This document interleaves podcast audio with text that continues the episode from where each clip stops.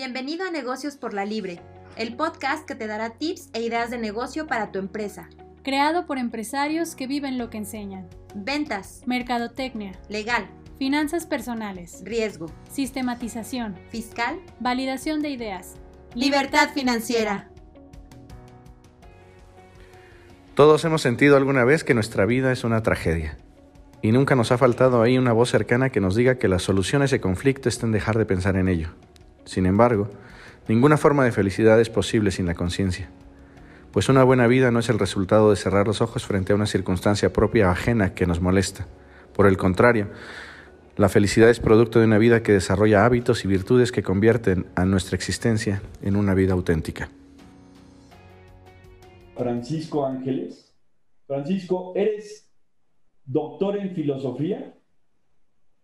¿Doctor internacional? Tienes un doctorado internacional. Dinos un poco sobre ti y por favor, arráncate con temas de la felicidad.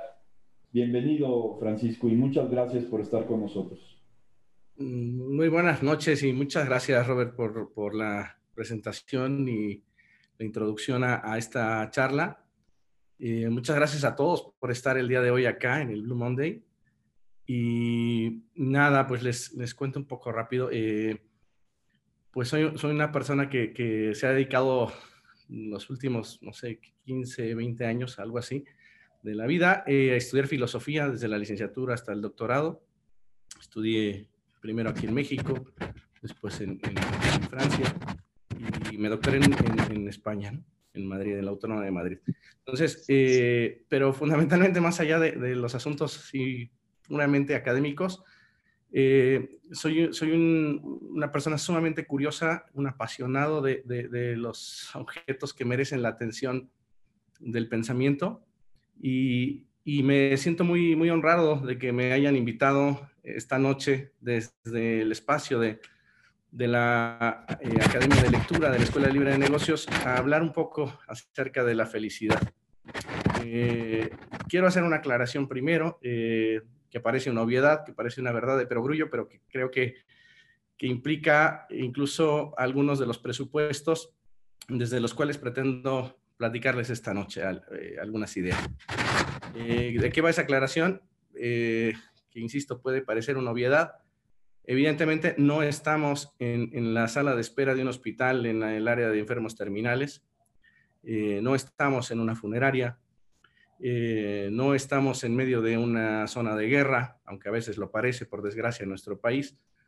Eh, y digo esto porque a lo que quiero llegar es a que no estamos desesperados, es decir, estamos convocados aquí por una de las instituciones más prestigiosas en términos educativos de la ciudad de Querétaro, el Bajío, como es la Escuela Libre de Negocios, y entonces estamos y acudimos aquí desde nuestra posibilidad de conectarnos vía Zoom a esta charla, a este intercambio de ideas, eh, asumo que entonces con una, mm, un, estado de vida que mínimamente permite la reflexión. Es decir, no estamos desesperados y esa es una de las primeras condiciones que, que se requieren para pensar cualquier cosa y de entrada para pensar en la felicidad. Eh, lo que les voy a compartir el día de hoy, espero, espero ser conciso, breve, porque eh, me interesa mucho que podamos dialogar, responder algunas preguntas que pudieran surgir de su parte. Pero lo que les voy a compartir hoy son un montón de ideas que por viejas, que por antiguas, pueden ser muy novedosas. Eh, y, espero que así, que así sea. Quiero compartirles unas ideas que, surgieron eh, más o menos hace 24 siglos. Me voy a detener específicamente en las ideas de un par de pensadores, Aristóteles, el filósofo griego, bueno, de hecho macedonio, nace en esta gira, eh, pero que todos ubicamos como un filósofo griego del siglo IV, eh, y ideas de, otro filósofo también griego menos conocido que Aristóteles, que es eh, Epicuro de Samos, del siglo III, y alguna recuperación que habría hecho Diógenes, no, no el famosísimo Diógenes, aquel cínico, ¿no? sino Diógenes de Enoanda, un, filósofo turco del siglo II de nuestro, ya de nuestra era. Eh, más que citarlos a ellos y demás, voy a platicarles algunas cosas eh, en torno a las, a las ideas que pueden quizás conversar con nuestro tiempo, con nuestra manera de preocuparnos por ser felices y por, eh, y, por todo aquello que podemos escuchar en los discursos circundantes, ¿de acuerdo? A ver, de entrada, eh, como en todos los asuntos, creo que conviene eh, dar una idea de lo que voy a entender aquí por felicidad, para que todos tengamos justamente un, punto de encuentro de ideas. ¿no? Eh, voy a recuperar una, una idea aristotélica de la felicidad que concibe a esta como un estado de vida y un estado de vida que se caracteriza por llevar a la plenitud lo que somos. ¿De acuerdo? Así me voy a concentrar el día de hoy en la felicidad, como un estado de vida que permite identificar que hemos llevado a la plenitud aquello que somos cada uno de nosotros, ¿de acuerdo? Con nuestras propias circunstancias, con nuestras propias características, con nuestras propias perspectivas. Eh, pensaba Aristóteles, aquel, aquel filósofo griego, que la felicidad era el asunto más importante de la vida del ser humano. Y decía que incluso era eh, o representaba el deseo más grande. Eh, tan es así que eh, era algo que perseguíamos de distintos modos, a veces de manera errada, pero que identificaba como, como, el, como el deseo tal vez más, eh, más puro de todos los seres humanos, en la medida en la que decía él, nadie se enoja por ser feliz, es decir, nadie siente que sea una desgracia ser feliz. me imagino que nunca se habrán encontrado alguna persona que diga, ah, qué desgracia, soy feliz, ¿no? O sea, ¿qué, qué va a ser de mí? jamás, ¿verdad? Es, una, es un contrasentido prácticamente. O sea, parece una, una bendición. A veces incluso, no sé, pero ¿cómo soy tan feliz? ¿no? Eh, a mí me pasa mucho, por ejemplo, eh, que me encanta la música, la música ranchera mexicana, y ya que toda está ligada como a una cierta forma de dolor, y luego digo, ah, qué bonito dolor, lástima que soy tan feliz. ¿no? Este, y cosas de esa naturaleza. Siempre, insisto, la felicidad aparece ante nosotros como un deseo, es una idea aristotélica que quiero recuperar. Ahora, es un deseo que sin embargo nos punza de, distintas formas en el alma, en el espíritu, porque nos preocupa cómo poder llegar a eso. O sea, ¿cómo puedo hacer yo para llegar a ese estado de vida en donde he desarrollado a plenitud todo aquello que yo soy?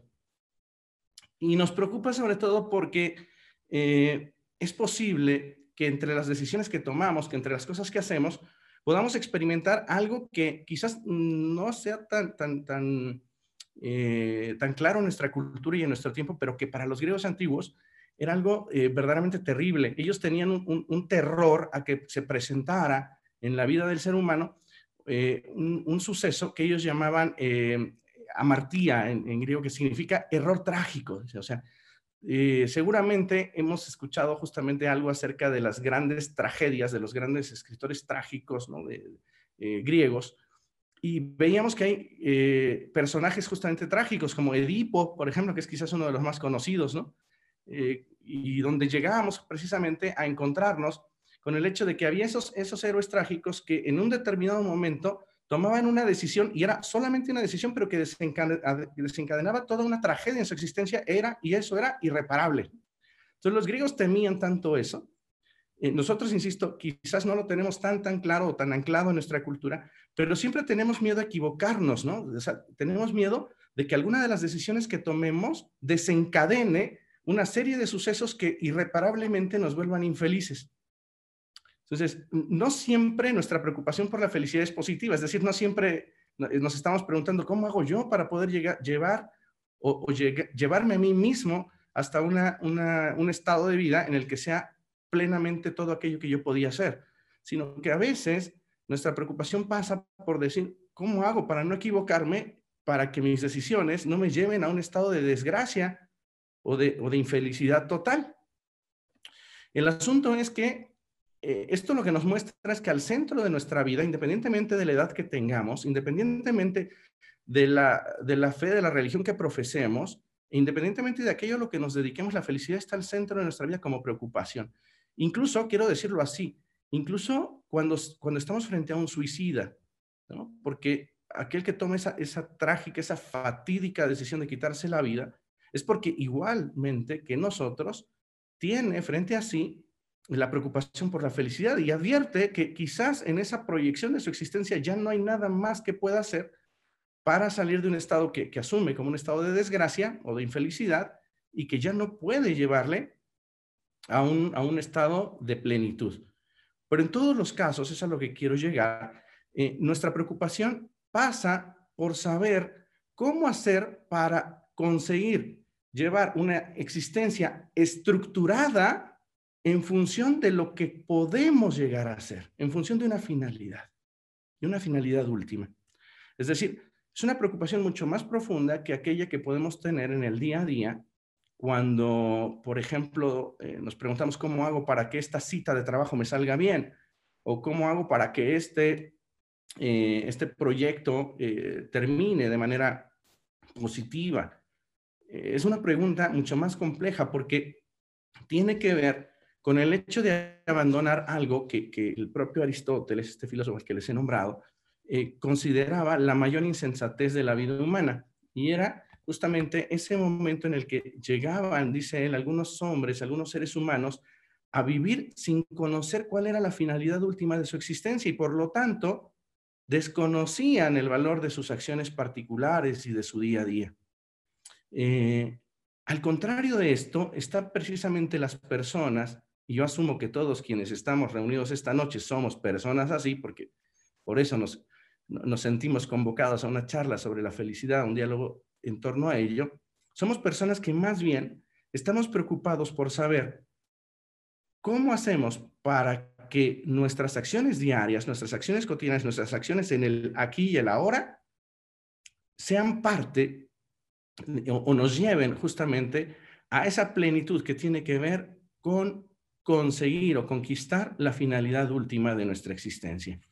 Esto es, aquel que se preocupa por ser feliz o por cómo va a ser feliz, lo que quiere hacer de entrada es abandonar un estado de, vida desilvanado, episódico, eh, inconsistente.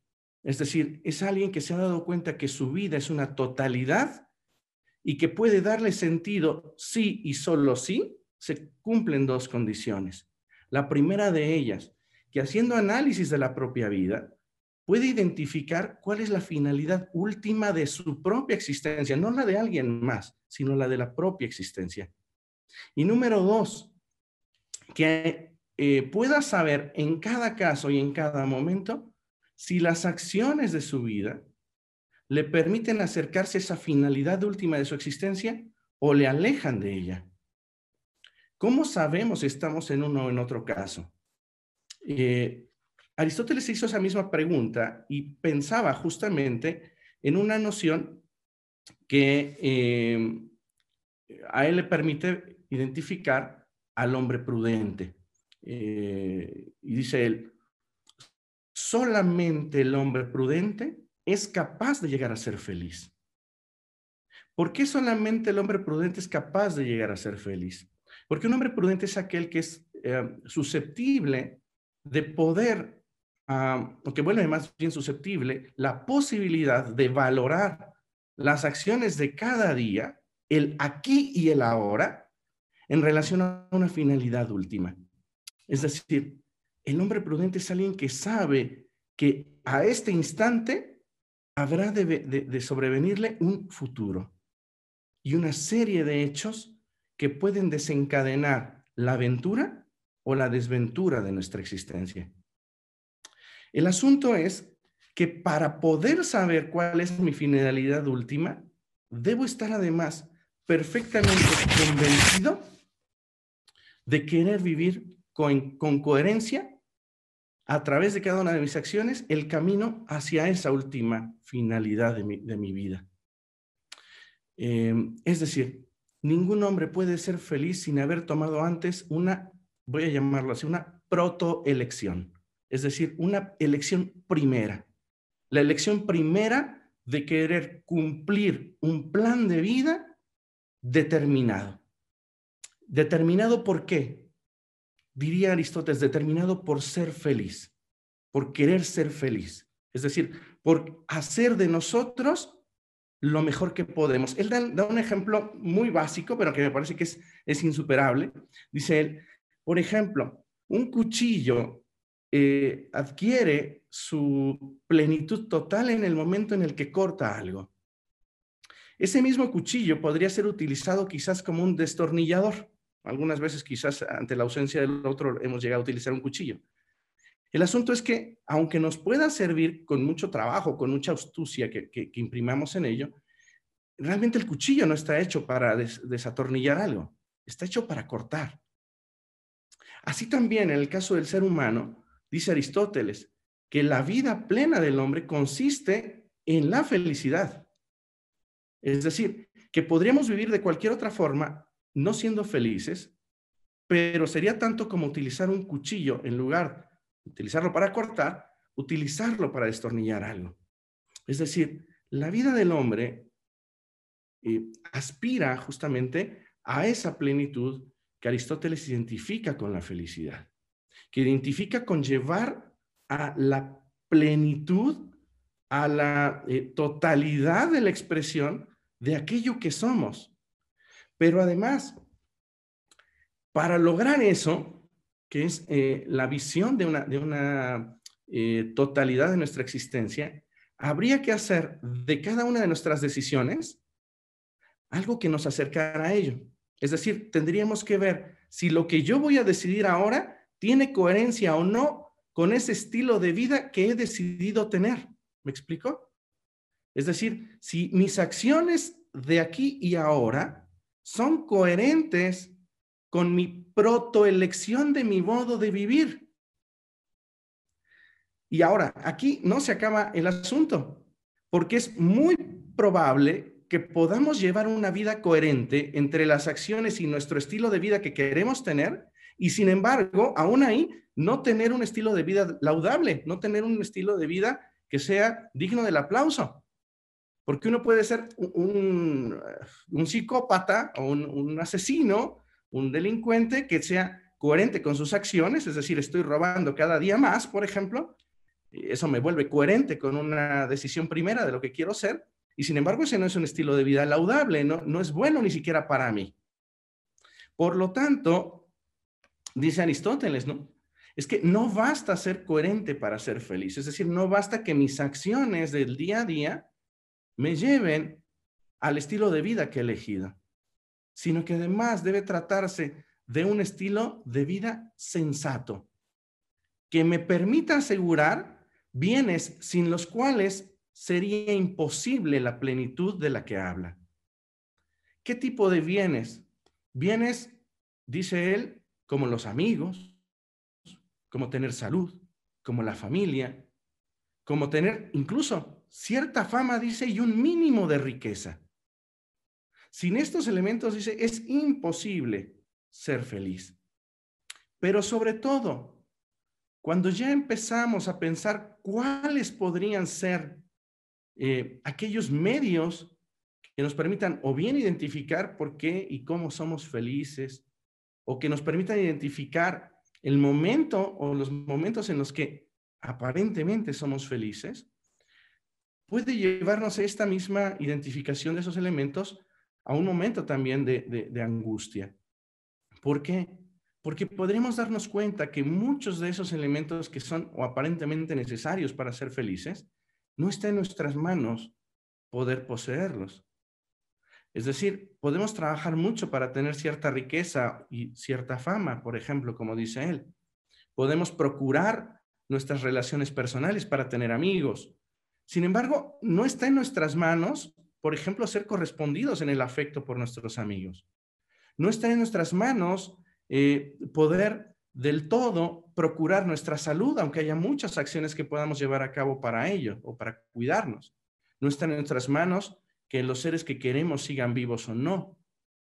Y entonces, eh, a lo que nos lleva esta reflexión es a darnos cuenta que incluso cuando empezamos a identificar qué tipo de, acciones debemos tomar para conseguir esos elementos que nos permitirán ser felices y ser coherentes de manera sensata con el estilo de vida que hemos elegido, debemos concentrarnos en aquellos que están en nuestro poder conseguir, dejando de lado todo aquello que no está en nuestras manos, que no está en nuestro poder, que está en manos quizás de la divinidad, del destino, como pensaban los antiguos, de otras circunstancias ajenas a nosotros, de las voluntades de los otros seres humanos o de cualquier otra cosa.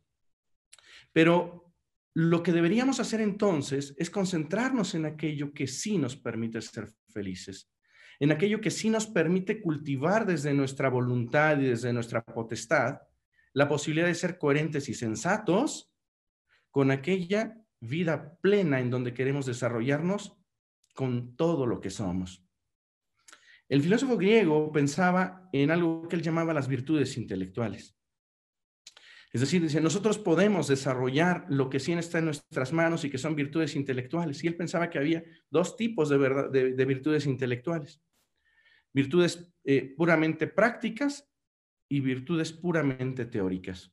Entre las prácticas, él planteaba a la técnica y a la prudencia, mientras que en las teóricas él, manifestaba la existencia de la sabiduría y de la intuición. Sin embargo, eh, estas virtudes intelectuales que Aristóteles eh, plantea en un momento en el que evidentemente, estamos hablando de hace 24 siglos, los estudios sobre el cerebro pues no estaban este, tan desarrollados como, como en nuestro tiempo. Y sin embargo, atina a decir muchas cosas que hoy muchos neurobiólogos podrían secundar.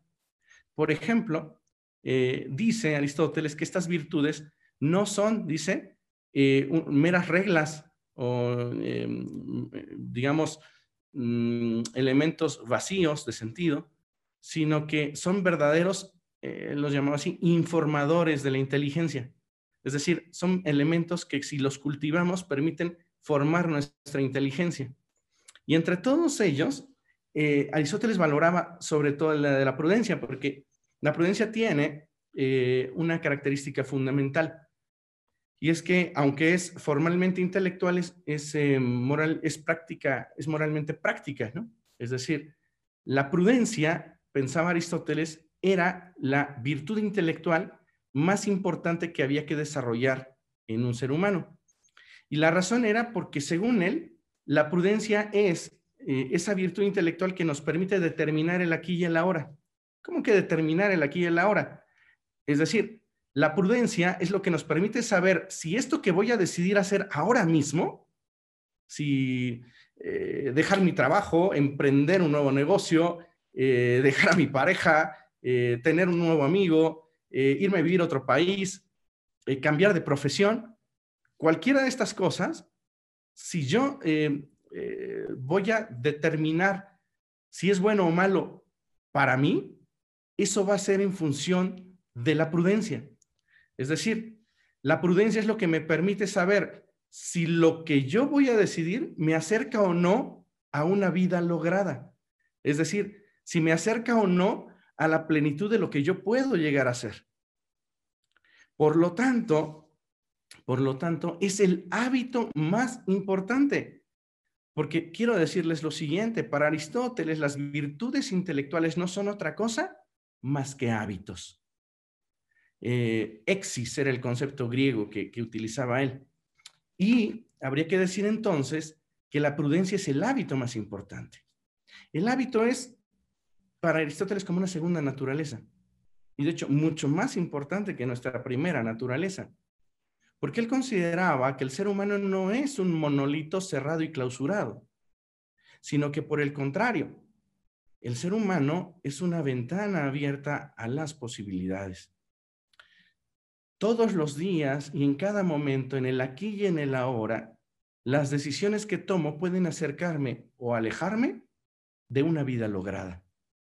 Pero para ello debo eh, justamente eh, ejercitar mi prudencia.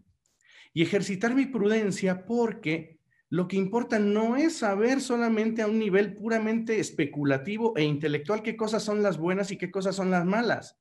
Eso no sirve de nada para ser feliz, piensa Aristóteles. No basta con escribir una lista de las cosas buenas y una de las cosas malas para decirle a nuestros hijos, a nuestros amigos, a nuestra pareja, esto no lo hagas nunca porque es muy malo, o esto hazlo siempre porque esto es muy bueno. Eso no sirve de nada. Lo que sirve es justamente crear el hábito de la prudencia. Y es que el hábito es tan importante para Aristóteles que imagínense, pone este ejemplo él. Cuando lo quiere ya no solo definir, sino explicar, llega a decir, dice, miren, es que tener un hábito es como tener una esposa. Dice, más te tiene ella a ti que tú a ella. Se lo dice de una manera lindísima, ¿no? Y, creo que estoy perfectamente, digo, no estoy casado, pero estoy perfectamente de acuerdo con él. Creo que eso es, eso es tener un hábito. Es algo que, que te tiene más a ti que tú a él. En lugar de, de, que nosotros dijéramos, tengo el hábito de salir a caminar muy temprano, la verdad es que el hábito es el que nos tiene a nosotros. Y contrario a lo que a veces eh, le hacemos de mala fama a los hábitos y a la rutina, la verdad es que Aristóteles es un genio que, logra ver el gran valor que hay en el hábito. Porque el hábito, para que sea tal, no solamente es una acción repetida, sino que es una acción decidida. Porque nueva noticia, eh, amigos. Eh, para ser feliz no solo hace falta, como decía, ser coherente y sensato. No solo hace falta ahora ser prudente para elegir bien en el aquí y en el ahora las acciones que me van a llevar a mi vida lograda y alejarme entonces de la vida insatisfecha, sino que además se requiere apropiarme de mí mismo. ¿A qué se refiere Aristóteles con esto? El hombre prudente es alguien que se hace cargo de sí mismo en la medida en la que deja de lado las pasiones y emociones peligrosas. ¿Cómo que las emociones o las pasiones peligrosas? Aristóteles tiene claro algo. Eh, no basta nuestros deseos racionales y nuestra comprensión del mundo para hacer lo correcto. Eh, también las pasiones que han tenido muy mala fama en, algunas partes de la historia de Occidente, en algunos momentos de la historia de Occidente, son sumamente importantes. Por ejemplo, eh, observen lo importante que es tener una pasión como la del dolor. O sea, si yo tomo de pronto, no sé, cerca de la estufa un, recipiente, eh, vi la, la llama apagada y yo podría creer que podía tomarlo con la mano. Y sin embargo, si está muy caliente, el dolor hace que yo lo repela de inmediato, ¿cierto? Sin embargo, eh, esto que dice Aristóteles cumple con todas las funciones para la existencia en las bestias, en los animales, no es suficiente en el ser humano. O sea, un animal, a un animal le basta, a un animal no racional, le basta eh, con, las, con esas pasiones, como las llama Aristóteles, para mantenerse en la existencia e incluso para cumplir con ella. Por ejemplo, pueden ver ustedes cómo la gran mayoría de las especies animales se aparean en, un momento tal que permite que pasado el tiempo de gestación las crías nazcan en un mejor estado del ambiente, del clima, por ejemplo. O sea, nunca se aparean para nacer las crías en un momento en el que no podrían sobrevivir. Sin embargo, los seres humanos no somos así. Por ejemplo, nuestras pasiones eh, eróticas no nos llevan justamente a, tener una, eh, una vida plena si no es a través de decisiones nuestras. O sea, no, no lo hacemos en función de la naturaleza, pero tampoco, tampoco el dolor o el miedo, que son, son pasiones muy primitivas, nos bastan para, para cumplir con nuestra existencia. Cumplen con unas funciones dadas que gracias a la prudencia yo puedo, eh, digamos, sentir sin consentir. O sea, si yo no, yo no siento miedo o si yo no siento dolor, puedo convertirme en una persona temeraria y por lo tanto hasta peligrosa para mí mismo. Pero si yo consiento demasiado el miedo o el dolor, puedo convertirme en una persona tan cobarde que sea incapaz de tomar las decisiones que le podrían llevar a una vida lograda. ¿Me explico? El asunto es que eh, no basta con conocer entonces cuál es la finalidad última de mi existencia, no basta con decir, yo quiero llevarme a mí mismo a un estado de vida en el que pueda hacer todo lo que yo puedo ser, sino que además hace falta decidirme hacerlo. Es decir, eh, hace falta ah, volverme dueño de mí. Volverme dueño de mí quiere decir que puedo tener decisiones eficaces eh, en relación a la vida lograda que quiero y que puedo entonces decir que verdaderamente estoy en poder de mí mismo. Es decir, que no decido por miedo, eh, que, no, que no decido por, por em, angustia, que no decido por tristeza, que no decido por cólera e incluso que no decido por euforia. A veces, cuando estamos perfectamente convencidos, por ejemplo, de que ya nuestra relación laboral no funciona, o nuestra relación de matrimonio no funciona, un momento de euforia te puede llevar a convencer de todo lo, aquello que tu análisis, o de lo contrario, perdón, de todo aquello que un análisis eh, prudente te había permitido identificar que ese no era tu lugar. O al revés, eh, a veces un, momento de tristeza o de cólera puede llevarte a tomar decisiones, y aquí lo entrecomillo, que realmente no son tales, no son decisiones, sino producto o consecuencia de pasiones pasajeras, en donde realmente no somos nosotros dueños de nosotros mismos, quienes estamos llevando a cabo un, análisis y una, eh, y una apuesta o, una eh, elección. ¿Por qué? porque de lo que se trata es que gracias a la prudencia yo pueda eh, moderar y dirigir mis pasiones, no eliminarlas, no eliminarlas, porque cumplen con su función y porque, como enseña, por ejemplo, también la psicología positiva contemporánea, eh, tener dolores o ciertos dolores es muy benéfico. ¿no? O sea, no solo son los dolores del gimnasio, ¿no? Que nos hacen bien y que nos dicen que algo estamos haciendo bien, sino también los ciertos dolores o ciertas dolencias espirituales. Por ejemplo, como esos amados enemigos que llama eh, o que nombra así Emerson, ¿no? Ralph Waldo Emerson, el, filósofo norteamericano, eh, que dice, bueno, por ejemplo, ¿quiénes son los amados enemigos? Por ejemplo, nuestros amigos o incluso nuestra pareja, que, que, si no va a condescender todo el tiempo con nosotros, se convierte en un amado enemigo porque nos lleva lo mejor de nosotros, ¿no? O sea, a ver, eh, hago una aclaración, no es amado enemigo la pareja o el amigo que te está diciendo todo el tiempo lo que tienes que hacer, ¿no? Nada más porque es lo que tú quieres o lo que ella quiere o lo que él quiere. Si no es un amado enemigo, aquella persona, tu pareja, tus amigos, tus compañeros de trabajo, que te dicen lo que tienes que hacer porque eso es lo que te lleva a ser quien debes, porque te mejora, porque te vuelve justamente una persona más deseable, porque te vuelve una persona más plena, más completa. Ese es un amado enemigo alguien que te transforma, que te exige, que cuando lo ves te inspira a ponerte a su altura. ¿Me explico? Y eso genera un cierto dolor, porque genera la dolencia de decir, bueno, es que no estoy o no soy una pieza terminada. Tengo que crecer todavía más y crecer siempre, siempre duele, ¿no? Ahora, ¿de qué se trata entonces? Pues de moderar, de moderar esas pasiones, de moderar esas pasiones para poder ser dueños de nosotros mismos y entonces de nuestras decisiones. Esto es, tomar elecciones no en función de vernos invadidos por una pasión, sino porque eso es coherente con la vida lograda que queremos. Esto es, se trata de alejarnos de la figura del, del decía Aristóteles. ¿Qué, cómo traducimos eso? Del incontinente, del que no se gobierna, quizás eso, del que no se gobierna.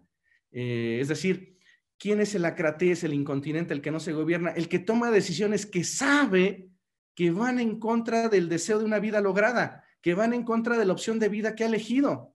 Ese es el ingobernable. Y a ese es al que hay que moderar. Y ese, esa figura está en cada uno de nosotros. Está ahí una, esa latencia. Por el contrario, hay que optar por el hombre que decide, la mujer que decide desde la frónesis, es decir, que decide desde la prudencia tomar acciones que sean acordes a su opción de vida, a una opción de vida que después de un análisis ha visto qué es lo que lo lleva hacer todo lo que podría. ¿Esto qué nos permite ver, compañeros? Nos permite ver que las virtudes, aunque a veces nos suenen como algo aburrido, realmente son toda una aventura, porque implican la construcción diaria, constante en el aquí y en el ahora, de un hábito, de un hábito a través de la repetición, de la repetición de cosas que nos pueden llevar justamente a, tener eh, una vida más plena. Y si me preguntan, ya no quiero extenderme mucho, si hay algunos hábitos que en especial nos puedan, nos puedan llevar a esa vida plena, quisiera responderles que sí. Y quisiera proponerles tres, ¿no? si me permiten. Tres, tres consejos, eh, tres hábitos, tres virtudes que nos pueden permitir construir hábitos para ser más felices. Y esto lo digo en función no solo de esos pensadores antiguos, a quienes he ido nombrando, sino a través de los estudios más, más recientes de los estudios de la ciencia de la felicidad, por ejemplo, ¿no? Como se le llama ahora, eh, y que nos muestran que em, en comparación eh, o, a través de una comparación entre aquellos que llevan a cabo hábitos como estos que les voy a nombrar y aquellos que no los tienen, los primeros son más felices y tienen a veces incluso una vida más longeva y sobre todo más plena. Primer consejo, ¿no? Primer consejo, si me lo permiten. Eh, descubrir la relación sana que hay entre la autonomía y la dependencia. Eh, la época moderna nos ha instado a ser autónomos, pero a veces hemos perdido de vista que la autonomía justamente tiene un, ejercicio ambivalente con la dependencia y que la dependencia no es algo malo, que la dependencia no es algo malo en la medida en la que nosotros decidamos depender de ello, que de hecho eso es lo que nos vuelve autónomos, lo que nos vuelve eh, personas, seres lejanos al, al incontinente o al ingobernable. ¿A qué me refiero con dependencia? Creo que, insisto, tiene muy mala fama, desgraciadamente, en la modernidad el ser dependiente, pero realmente tiene que ver más bien con un ejercicio de plena libertad. Por ejemplo, ¿cómo descubrimos una relación sana entre autonomía y dependencia? Teniendo amigos, primera cosa, teniendo amigos. Decía Epicuro, este filósofo del siglo III antes de Cristo, que eh, tener amigos es, algo fundamental para el ser humano. De hecho, Epicuro es quizás el primer franquiciatario de la historia, ¿saben? No sé si sabían eso, pero es, el primer hombre que se le ocurre.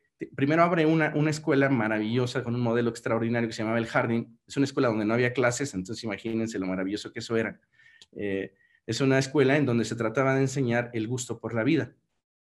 Entonces tenía estaba dividida eh, en, espacios que eran totalmente privados para cuando las personas que ahí vivían eh, querían tener un espacio propio, pero también tenía espacios comunes. Y entre los espacios comunes justamente estaba la mesa, por ejemplo, el lugar donde se tomaban los alimentos. Y decía Picuro que, eh, por ejemplo, una cosa que a los hombres debe preocuparle es más que qué van a comer, es con quién van a compartir los alimentos, dice, porque solamente las bestias pueden comer solas eh, los seres humanos, por el contrario, deben pensar siempre antes con quién deberían comer, con quién quieren compartir ese espacio, ese momento de, mm, comunidad, sabiendo que hay otros que son un asunto de, pura intimidad con uno mismo. Entonces, eh, esto se, lo dice Epicuro a uno de sus em, gerentes, digamos, de alguna de esas este, escuelas, Meneceo, que como que se estaba saliendo de, la raya, digamos, estaba como tergiversando la doctrina y le escribe una bellísima carta, la carta Meneceo, la misiva Meneceo, que es uno de los poquísimos textos que tenemos completos todavía de Epicuro, porque casi todo se perdió. Dicen que escribió más de 300 libros, pero casi todo se perdió con la quema de la Biblioteca de Alejandría. Sin embargo, esta carta está completa y la tenemos, de hecho, gracias a que Diógenes, eh, el turco, eh, manda construir un muro en el siglo II ya de nuestra era, donde inscribe las, principales enseñanzas de Epicuro, ¿no? Les manda poner frente a un mercado, que era lo más curioso, el, gran mercado de la ciudad, eh, porque tenía que ver justamente estas enseñanzas con, con todo aquello que necesitamos para ser felices y que a veces no nos vamos a encontrar justamente en donde, en donde podemos adquirir las cosas y con dinero. Los, los amigos, entonces, antes que nada, los amigos nos enseñan a, la belleza de la dependencia, la belleza de la dependencia en el mejor de los sentidos. Estoy contigo porque puedo no estar, es porque decido estar contigo y sé que estás conmigo por esas mismas razones.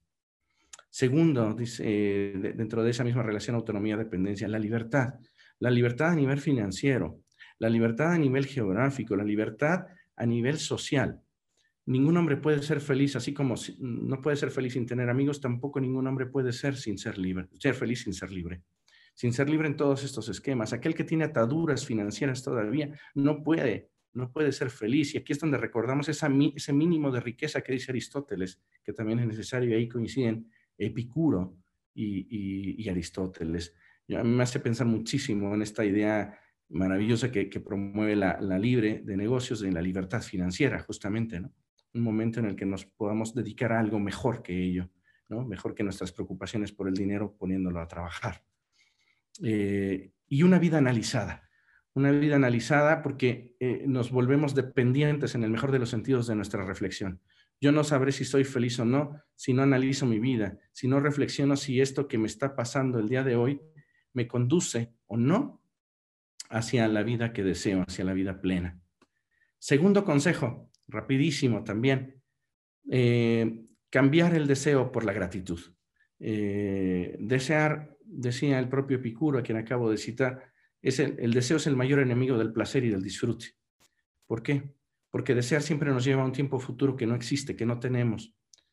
cuando yo tenga esta casa, cuando yo tenga este trabajo, cuando yo tenga tantos ceros en mi cuenta, se nos lleva a un futuro incierto que no existe y nos evita la posibilidad de disfrutar el presente. Pero no se trata solamente de dejar de desear, se trata más bien de ser agradecidos. Eh, la verdad es que muchas veces eh, somos infelices porque empezamos a comparar nuestro estado de vida con el de alguien más. Si mi cuenta es más o menos gorda, más o menos flaca que alguien más, si mi reconocimiento, si mi fama es mayor o menor que la de alguien más, y entonces evitamos justamente la posibilidad hermosa de poder ser agradecidos, de poder saber que casi todo es ganancia, o, más bien todo es ganancia. Y esta es una, una cosa que no solo decía Epicuro, lo decía uno de los filósofos más amargos de la historia, como Arthur Schopenhauer, por ejemplo, ¿no? que era un tipo sumamente amargo, pero que se daba cuenta precisamente que buena parte de la, de la desgracia o de la infelicidad en las personas tenía que ver con, con concentrarse demasiado en ese deseo que después se convertía en desilusión, porque cuando consigues las cosas que has deseado muchísimo, las disfrutas uno, dos días, un tiempo, y, si no te renuevas, si no eres agradecido con la posibilidad de haberlo conseguido, y al mismo tiempo pasas algo más, te conviertes en una persona eh, totalmente eh, desilusionada, cuando lo que puedes ser es siempre una persona agradecida, que al mismo tiempo desde, desde esa ética del agradecimiento, desde ese carácter del agradecimiento, siempre apueste por un nuevo descubrimiento. Y de hecho, sobre eso va mi tercer consejo, interesarse por lo otro y también por los otros. Eh, pero esto es importante. Alguien que tiene posibilidad de ocuparse de muchas cosas está imposibilitado para ser, para ser infeliz. Eh, a veces no hace falta más que tener ganas de. Y ustedes completen lo que quieran, de coleccionar estampillas, de, de coleccionar autos, de coleccionar em, lo que sea, de ver paisajes, de tomar fotos, de, de subir comida a Instagram, de lo que quieran. A veces solamente necesitamos salir un poquito de nosotros mismos para ser un poquito más felices. Interesarnos por lo otro, de verdad. Digo, interesarnos por los otros también es maravilloso, pero incluso sin llegar a ese acto de generosidad y filantropía tremendo, basta con interesarnos por lo, por lo otro, por cualquier cosa, es decir, por buscarnos un baño de belleza que abunda en el mundo, en medio de tanta desgracia siempre hay lugar para la belleza. Hacer eso justamente nos va a mostrar que a veces la desgracia está solamente ahí donde nos concentramos de manera absoluta en nosotros mismos. Y cuando nos damos cuenta que hay un mundo más grande que nosotros mismos y que no somos tan interesantes, que no hay nadie tan interesante como para pasar la vida completamente centrado en sí mismo, cuando vemos que hay muchas cosas por las que nos podemos interesar, el deporte, los negocios, eh, el descanso, el ocio, eh, el arte, eh, lo que quieran, en ese momento tenemos también una ocasión para ser felices. Y bueno, ya, un cuarto. Yo nada más les había dicho que tres pero si me permiten un cuarto. Ríanse de vez en cuando de ustedes mismos. Créanme que hace muchísimo bien. Y eso también nos hace muy felices. A mí me gusta hacerlo de vez en cuando y es uno de los mejores momentos del día. Eh, y muchas gracias. Esas eran las ideas que quería compartirles. Muy bien, Francisco, muchas gracias. Pues no sé si alguien quiera eh, comentar algo. Marco Paz, si, quieres.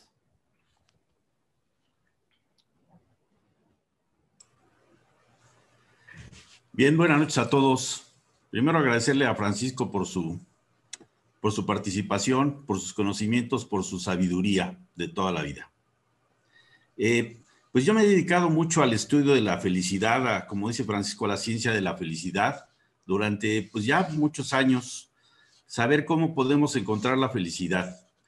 Y mucho decía Francisco y se refería a, que la felicidad está en la plenitud del ser, de nuestro ser, llevarlo a la plenitud. Bien, y hay cosas muy importantes para poder lograr esto, ¿sí? Eh, si, si, tú haces una encuesta y le preguntas a 100 personas cuál es su objetivo en la vida, tal vez 60 te van a decir, quiero ser feliz, ¿sí? Ese es mi objetivo en la vida. pero nos pasamos estudiando 18, 20, 25 años y nunca estudiamos acerca de la felicidad, nunca nos preparamos por, cómo podemos ser felices. Y es una realidad. Eh, por eso la Escuela Libre de Negocios se ha preocupado por esto y yo me encargo en parte en dar esta plática de la felicidad, este curso de la felicidad a los alumnos. Eh, y quiero decir algo que, que yo siento que es muy contundente, que no existe felicidad en estados emocionales disfuncionales. Esa para mí es la base de la felicidad, son los cimientos de la felicidad.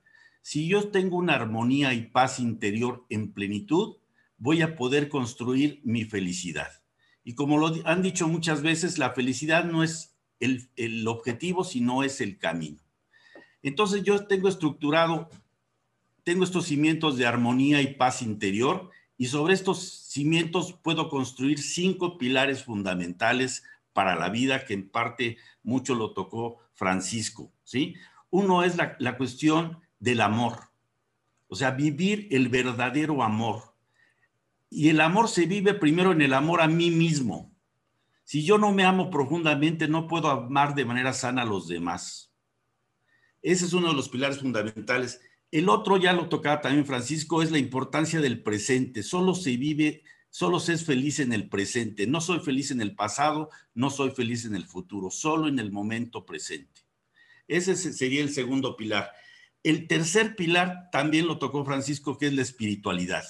Se ha estudiado que las civilizaciones más felices son las más espirituales, la conexión con la divinidad. Hoy sabemos que tenemos dentro de nuestro cerebro puntos específicos para la conexión con la espiritualidad. Ya se sabe ahora. Y por eso es que en todas las culturas la espiritualidad florece de alguna manera. Este es otro de los pilares muy importantes. Y también ya lo tocaba Francisco la parte de la libertad. El ser libre, el no tener apegos enfermizos a cosas. Y desgraciadamente la, la, la sociedad actual nos encamina a la parte material a tener apegos materiales y si no tengo un coche de lujo, si no tengo una casa de lujo, no puedo ser feliz. Y como lo decía Francisco, pues las cosas materiales solo nos dan alegría, pero no nos dan felicidad. Esa alegría va a ser pasajera, momentánea y no nos va a dar felicidad. Y otra parte también fundamental, otro de los pilares fundamentales de la felicidad es el sentido de vida ese sentido de vida que va a tener una trascendencia positiva hacia la sociedad y que me va a permitir contribuir a esta sociedad de manera ah, espectacular. ¿De, qué manera? A mí no me gusta mucho la palabra servicio, me gusta más la palabra contribuir. ¿Cómo puedo yo contribuir a, eso? ¿Sí? y evidente, estas, estas son los, pues puedo, hablar de estos pilares de la felicidad, o sea, entonces el presente, el amor, la espiritualidad, la libertad, el sentido de vida, como los pilares. Y después viene algo fundamental que tocaba también Francisco, que es la gratitud. Y la gratitud, como yo lo he expuesto, pues tiene tres partes fundamentales. Para poder yo manejar el poder que yo le llamo el poder de la gratitud, pues tenemos la cuestión de que tengo que ser humilde para, hacer, para, dar gracias tengo que ser humilde, ¿sí? Un ególatra no, no va a manejar el poder de la gratitud. Es, es primero la humildad y luego valorar lo que tenemos, no lo que no tenemos. Y mucha gente se la pasa valorando lo que no tiene y eso pues no le permite ser feliz, ¿sí? Si yo valoro lo que tengo, voy a estar eh, en el camino de la felicidad. Y, por, digo, y, y, la parte final es pues, el agradecimiento, ¿no? El dar gracias el dar gas que es tan importante y el agradecimiento es después del amor es lo que más ilumina al cerebro, el agradecimiento. El agradecimiento es fundamental, el agradecimiento nos enriquece nuestro ser, nos eleva nuestra autoestima de manera importantísima, porque si yo soy agradecido, me siento afortunado. Bueno, con eso quiero cerrar con este, esta participación. Me podría llevar mucho tiempo, pero ya no lo hay. Y te agradezco, Francisco, tus, tus palabras. Muchas gracias. Gracias, al contrario. Gracias, Marco. No sé si Elodia quiera comentarnos desde... Elodia, si estás entre nosotros, manifiéstate. Sí, sí estoy, pero estoy cuidando a mi gato que no me deja. Este es ah. el este es el que me interrumpe y me dice, hasta aquí, mijita, ya. Pero bueno, Sí, efectivamente, como dice Francisco y como dice Marco, pues todo lo ha dicho Francisco, porque efectivamente para semiología de la vida cotidiana, pues se basan eh, forzosamente en los filósofos, en los semióticos de entrada. Mira, ya me está reclamando, ya me va a morder, pero bueno, aquí estoy. Este, eh, pues sí, o sea, la plenitud prácticamente lo que vemos nosotros en semiología es primero estar en tu ser, o sea, estar consciente de ti. Después, eh, al estar consciente de ti, buscar la pauta de oro, pero la pauta de oro en todos tus potenciales. Para semiología son cinco potenciales, el instintivo, el motriz, emocional, sexual y racional y cada uno de ellos elevarlos. ¿Y cómo buscas esa pauta de oro o qué es esa pauta de oro? Lo que decía Francisco efectivamente es lograr lo permitido dentro de lo posible. O sea, porque cada quien tiene retos, cada quien tiene eh, límites, digamos, ¿no? O sea, yo puedo querer ahorita un castillo, pero pues nada más tengo una casa en Loma Dorada, por decir algo, ¿ok? Entonces, cada quien. Y este, obviamente todo se basa en la filosofía, en la semiótica. Y la felicidad, lo que yo agregaría un poquito, la felicidad no es externa. O sea, no es que la busques en algo, sino la felicidad está en ti. La tienes que vivir o buscar en ti cada momento. Simplemente es eh, por todo lo que pases, saben la mayoría que yo la semana pasada este, tuve un problema, bueno, no problema, sino se dio una situación con una sobrina, un fallecimiento, y la felicidad es buscar el acompañamiento a las personas, a los deudos, o sea, lograr que su dolor aminore.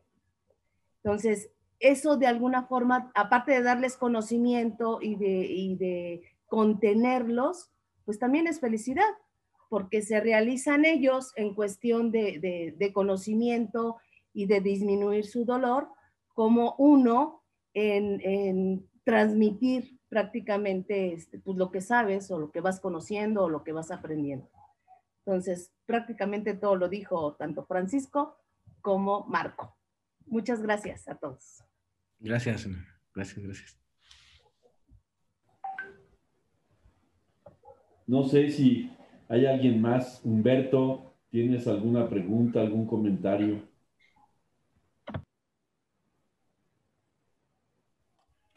No, no tengo ningún, eh, ningún comentario. Al contrario, muy agradecido de las palabras de Francisco.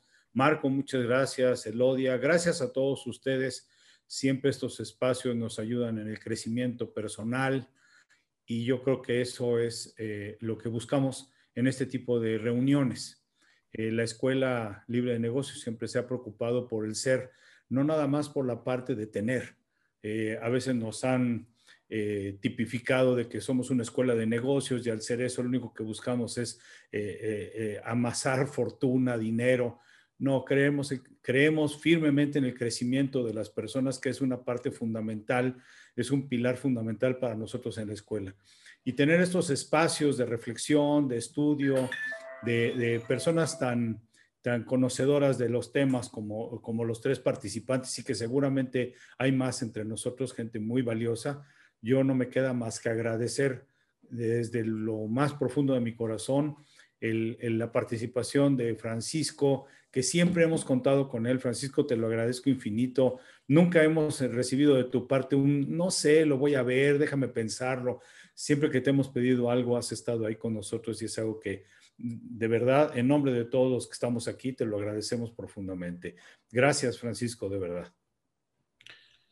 Al contrario, de verdad, muchísimas gracias a ustedes, ¿no? que, siempre me permiten compartir algunas ideas y, y sobre todo creo que, que, estos espacios nos permiten cumplir con uno de esos consejos que trataba de darles. ¿no? Construimos amistades precisamente que, eh, a través de esa figura de, de, los amados enemigos, ¿no? es decir, porque, porque debatimos, porque nos porque tiramos del, alma de los unos de los otros, ¿no?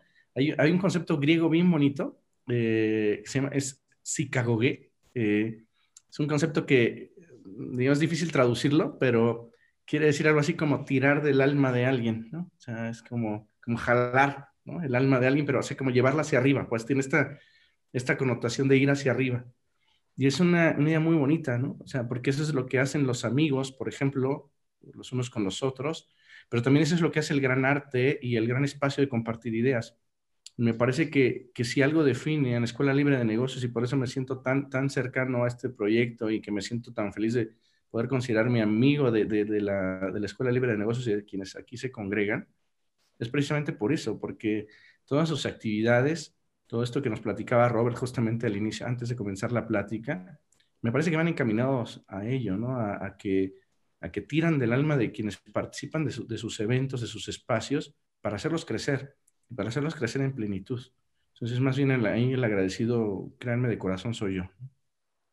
No, muchas gracias. Puse, puse la, eh, en el chat la liga de la carta de Epicuro a Meneceo. Sí. Ojalá... Además es una maravillosa traducción. Oyarzún es un traductor maravilloso chileno. Sí. sí, sí, sí, Espero, espero que, que, lo, que lo busquen y lo puedan leer. Vale mucho la pena. ¿Mm?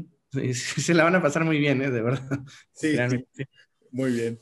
Bueno, pues, mi querido Robert. Robert. Fíjate, este, Francisco, eh, Luis Antonio que está conectado, Luis Antonio Hernández es el director de la licenciatura en negocios e inversiones, y ahorita me comenta sobre él está en Facebook, no, no está en, con nosotros en, en, el Zoom. Entonces me pregunta que si podemos dar alguna bibliografía sobre felicidad y qué libro este, hemos leído de felicidad. Entonces, pues si quieres dar la, la referencia, ya la está mostrando ahí este, Humberto, pero si quieres platicar un sí. poco de del libro del mes pasado. Claro, de hecho, acabamos de leer un, un, libro dedicado totalmente a la felicidad desde una perspectiva que justamente conecta muy bien con muchas de las ideas que hemos compartido aquí todos, eh, que es el, el libro de, de, Martin Seligman, Auténtica Felicidad, y que justamente fue la última incursión en comunidad dentro de nuestra academia eh, de lectura, nuestra última o más reciente lectura compartida, que intenta precisamente eh, acercarnos no solo de manera teórica, sino muy, muy, muy práctica. Yo la verdad es que les recomiendo a quienes no han hecho estos test de análisis de felicidad que, que ahí nos va planteando, son sumamente reveladores, ¿no? De uno mismo. O sea, nos muestran eh, esas partes de nosotros que no conocemos, ¿no? Y entonces es una lectura sumamente eh, recomendable, pero además nos acerca a esa psicología positiva que trata de trabajar precisamente no, con, no, no arreglándonos o no desde esta perspectiva que pretende arreglarnos algo que tenemos descompuesto, ¿no? sino que trata de fortalecer las virtudes, nuestras, nuestras, eh, nuestros pilares justamente existenciales, mostrándonos que ahí en la constitución de esos hábitos, ¿no? de esas emociones positivas, ¿no? de esas acciones positivas y demás, está la posibilidad de poder construir una vida auténtica y por lo tanto plena. O sea, porque Seligman también nos lleva a esa idea, o sea, somos felices en la medida en la que somos, eh, somos auténticos y ser auténticos tiene que ver con ser coherentes y sensatos, pero además con tener decisiones, como trataba de comentarles el día de hoy, de tener decisiones prudentes, prudentes en relación a eso que descubrimos como nuestras propias fortalezas, como nuestras propias virtudes y no las de alguien más.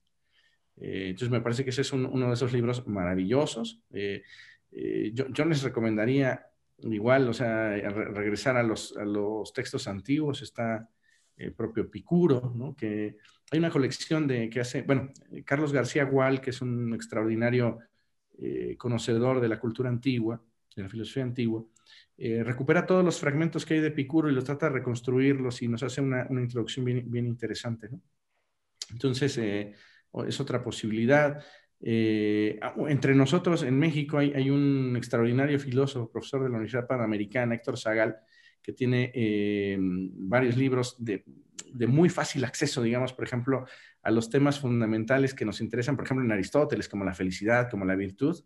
Tiene un libro muy, muy reciente que se llama Virtudes, como tal, y, donde nos va conduciendo, ¿no? Desde una perspectiva aristotélica hacia la, construcción de una vida plena practicando las virtudes que, el filósofo de esta gira creía que eran, que eran importantes, ¿no?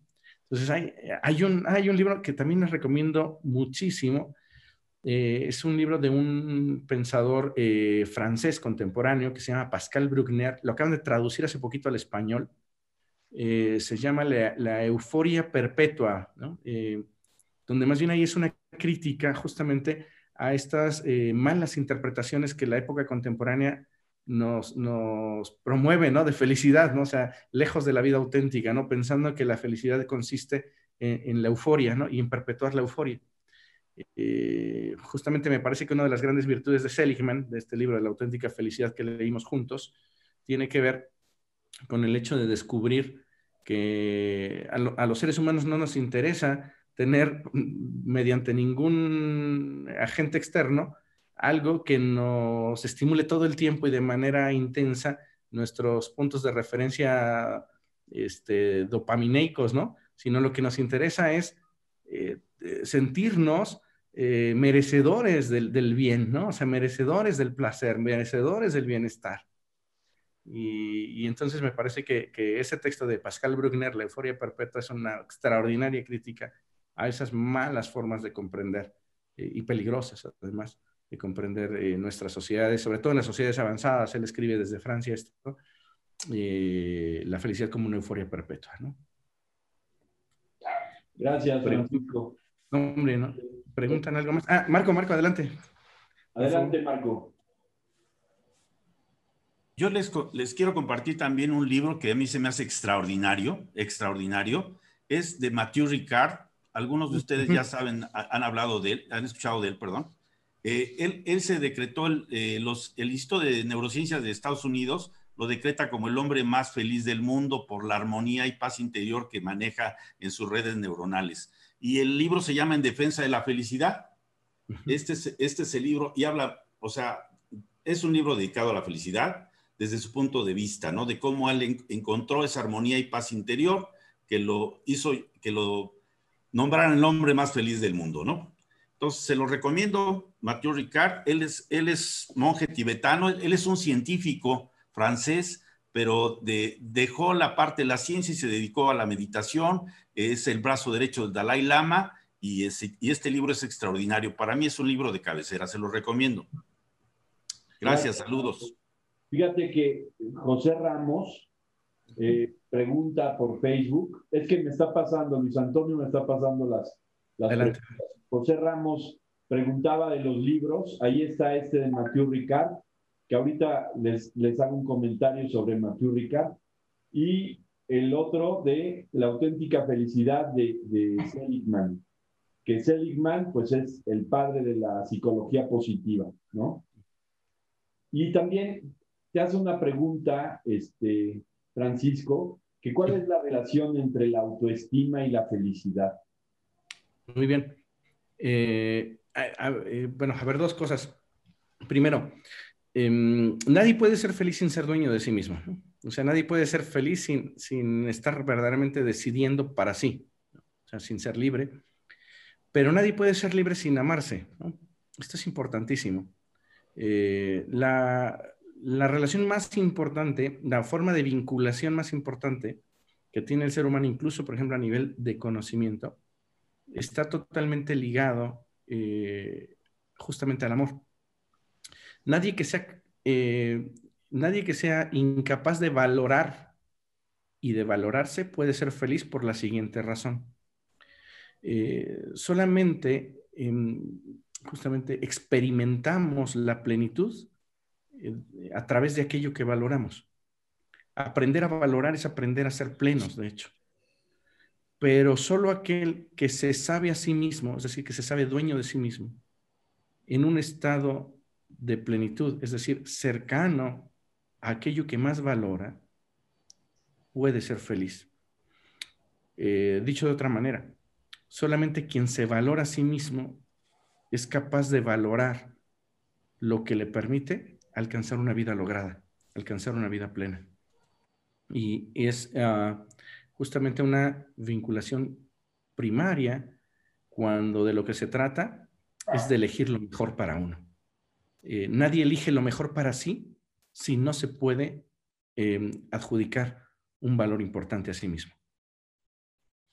Y sumo una recomendación más de un autor que alguna vez leímos, no sé si, algunos recordarán, eh, Miseria y Esplendor del Trabajo, leímos eh, de Alan de Botton hace muchos, muchos meses, algunos años. Bueno, de ese autor les recomiendo también La Arquitectura de la Felicidad. Es un texto muy, se lee deliciosamente. y, y, ya, bueno, ya que estamos en él, él tiene otro librito muy bonito, ya que estamos en las recomendaciones y en las listas bibliográficas, que se llama El arte como terapia. Es muy lindo porque, digo, para aquellos que sean amantes del arte o quienes estén en ello, eh, iniciándose en ello, este libro del arte como terapia es bellísimo cuando lo que, lo que queremos hacer era es hacerle caso a este tercer consejo que les presentaba, de interesarnos en lo otro, cuando nos interesamos en el arte como un baño de belleza que nos hace bien. Créanme que este librito de El arte como terapia de, Alan de Botton, que es un, eh, un filósofo suizo, este, también podría venir muy bien. Digo, espero haber respondido a la pregunta de, la relación entre autoestima y felicidad. Sí, creo que, creo que muy bien. Estamos aquí este, discutiendo Luis Antonio Hernández y yo por, por WhatsApp, porque me dice que, que, comente yo que eres profesor de la licenciatura en negocios e inversiones y entonces le digo que te tengo en préstamo porque realmente tú eres de la Academia de Lectura y te prestamos a la licenciatura. ¿Verdad, Francisco, que es así? Para que le contestes a Luis Antonio y sepa que estás en préstamo con ellos. Soy, amigo de la familia de la Libre, entonces eh, todo, lo que lleve yo este, es un lugar en donde me siento en casa, ¿no? Muy bien. Oye, quería yo hacer un comentario sobre Mathieu Ricard porque él anatómicamente es el hombre más feliz del mundo. O sea, todos sus rasgos de la cara, el estudio de su este, fisionomía, la forma de sonreír y todo eso. Pero también el otro día, este, leyendo en internet, él es hijo de un magnate francés y, y Mathieu Ricard renuncia a toda su fortuna, a toda su herencia, para quedarse en el Tíbet con el Dalai Lama, ¿no? Entonces, eh, es, maravilloso, Mathieu Ricard, eh, el libro que dice Marco Paz es una delicia. Y a mí también me gusta mucho Seligman y me gusta mucho también una, una lectura que hace de, de Seligman Mario Alonso Push, que dice que cuando una persona vive en el pasado, está deprimido. Cuando una persona piensa en el futuro, está ansioso. Y que solo la persona que está absorto en su presente, que está dedicado a disfrutar su presente, puede ser feliz. Entonces, ni pasado ni futuro, solo presente. Y creo que se me hace una muy buena concepción y me gustaría, así como decía José Ramos sobre esta pregunta de autoestima, me gustaría pedirte el comentario, quizá yo con esto terminaría mis preguntas, este, Francisco, de cuál sería la relación entre la felicidad, la lectura y los negocios. Ok. Muy bien. Eh, bueno, a ver, incluso sin salir del tema del valor que nos podemos dar a nosotros mismos. Solo la persona que ha podido establecer eh, un valor alto, alto para su propia persona, para su propio ser, es alguien que va a elegir de entre todas las posibilidades que nos ofrece la existencia, aquellas que nos permiten volvernos plenos, que nos permiten llegar a una vida lograda.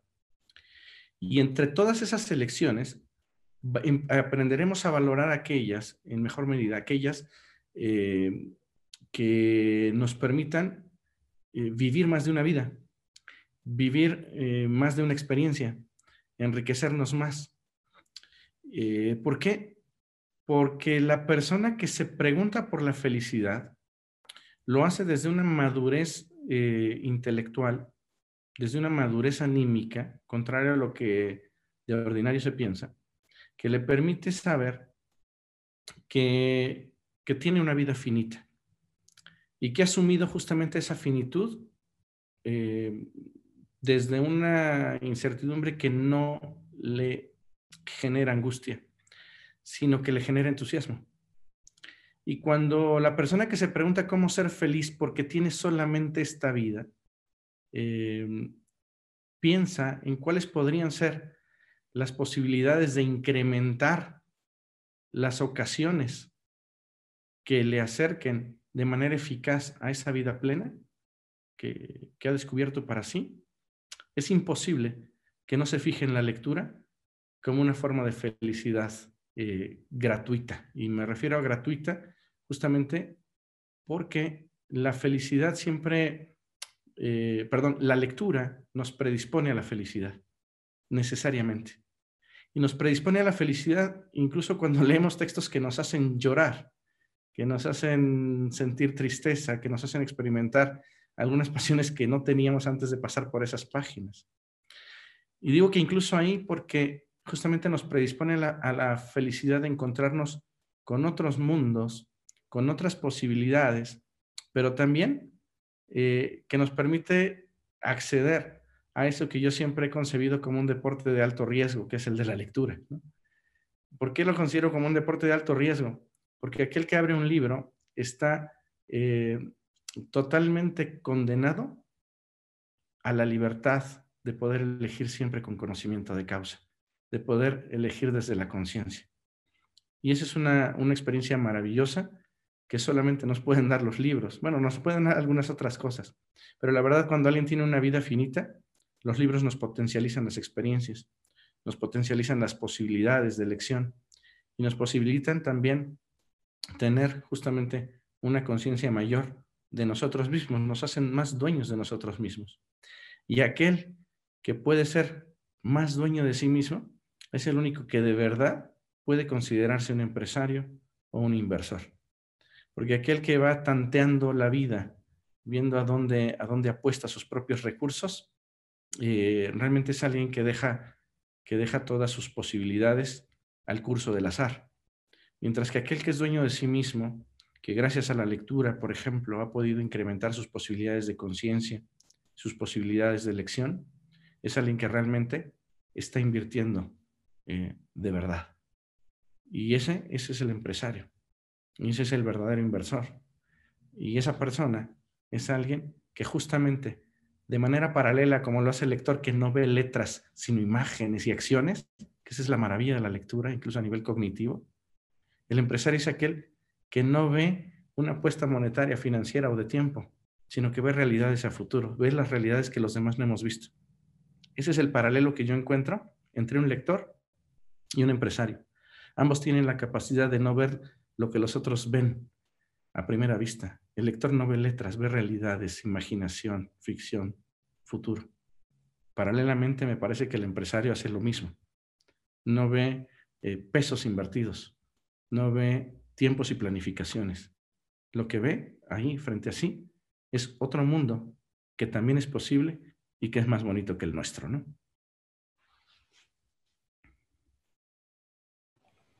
Muy bien. Muy interesante.